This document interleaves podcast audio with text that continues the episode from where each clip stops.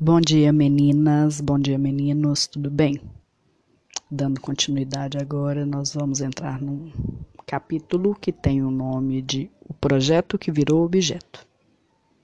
Ok? E nele nós vamos falar sobre o desenho industrial ou design de produto, como chamamos hoje, tá? Na abertura da unidade, é, a gente encontra algumas imagens de criações que saíram do papel e viraram realidade, como está escrito lá. Né? E depois vem uma orientação para que apreciem as imagens e perguntem-se né, o que, que atrai mais a atenção de vocês? Qual é a característica comum entre eles? Vocês observam alguma semelhança ou diferença entre os objetos que estão ali e os que vocês veem por aí?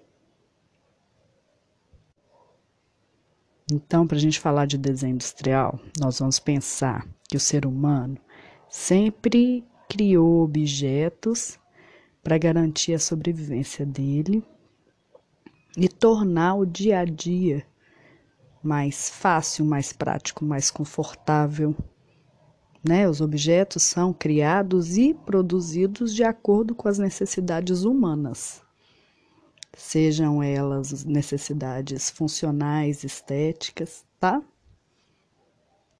A gente pode tomar como conceito também que o desenho industrial é, entre aspas, né, a forma plástica ornamental de um objeto ou o conjunto ornamental de linhas e cores que possa ser aplicada a um produto.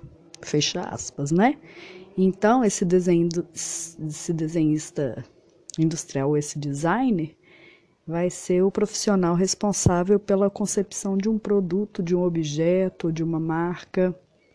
Né? Tem que ser criativo. O trabalho é usar a originalidade para desenvolver produtos que sejam funcionais, tem que ter um, uma função e ao mesmo tempo vai agradar quem vai consumir pelo valor estético, pela utilidade e facilidade de uso.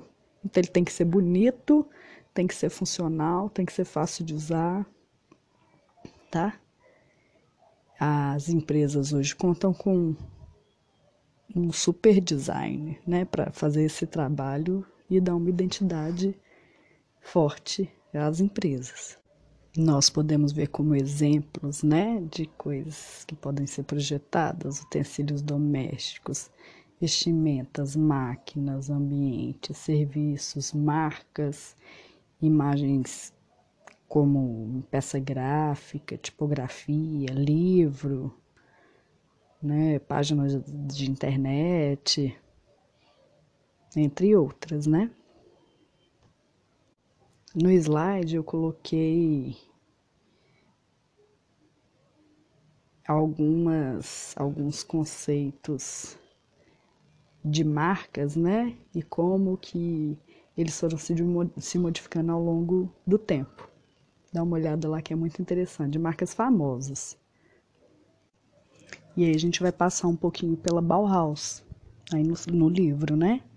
Que foi uma importante escola de arte alemã, né, de arte, design e arquitetura. E ela teve como professores alguns artistas muito renomados, né, como Paul Klee, Kandinsky. Ela em 1933 foi fechada pelos nazistas que acusaram a escola, né, de praticar entre aspas, uma arte degenerada. Né? A principal preocupação dessa escola foi promover a união entre a arte e a técnica na concepção de um desenho racional para os objetos. Ela foi muito importante, foi uma escola extremamente importante. As questões dentro da escola procuram estabelecer uma nova relação entre o artesão e a indústria. Né? Foi um exercício de renovação cultural, assim. E os alunos eram estimulados é, tanto ao aprender de forma artística, tradicional, formal, o ensino de arte, quanto integrar esse ensino também ao artesanato. A escola queria difundir uma filosofia moderna de design nas diversas áreas, né? Sempre tendo como conceito máximo a questão do funcionalismo, né? Que está ligado ao design de produto, tem que ser funcional. Então, dentro dos cursos da Bauhaus, é, tinham professores que trabalhavam com arquitetura, decoração, pintura, escultura, fotografia, cinema, teatro, é, balé, design industrial, cerâmica, publicidade, tipografia.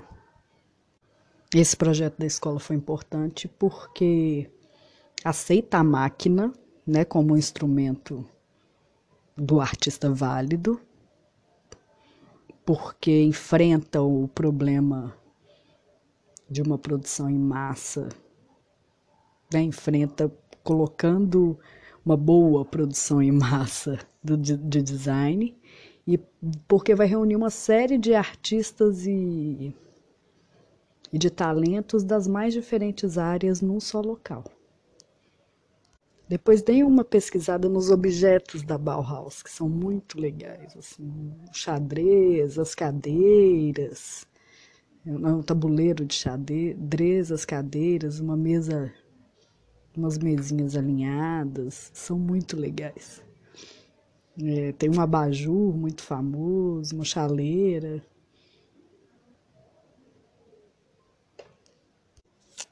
Então é isso, gente. A atividade que vocês devem fazer aqui está lá no livro, ok? Na página 50, se não me engano que é tranquila. Fazer um projeto, tá? E deixei alguns vídeos como sugestão para vocês assistirem lá nos links, tá? Assistam. Cuidem-se, juízo e um beijo.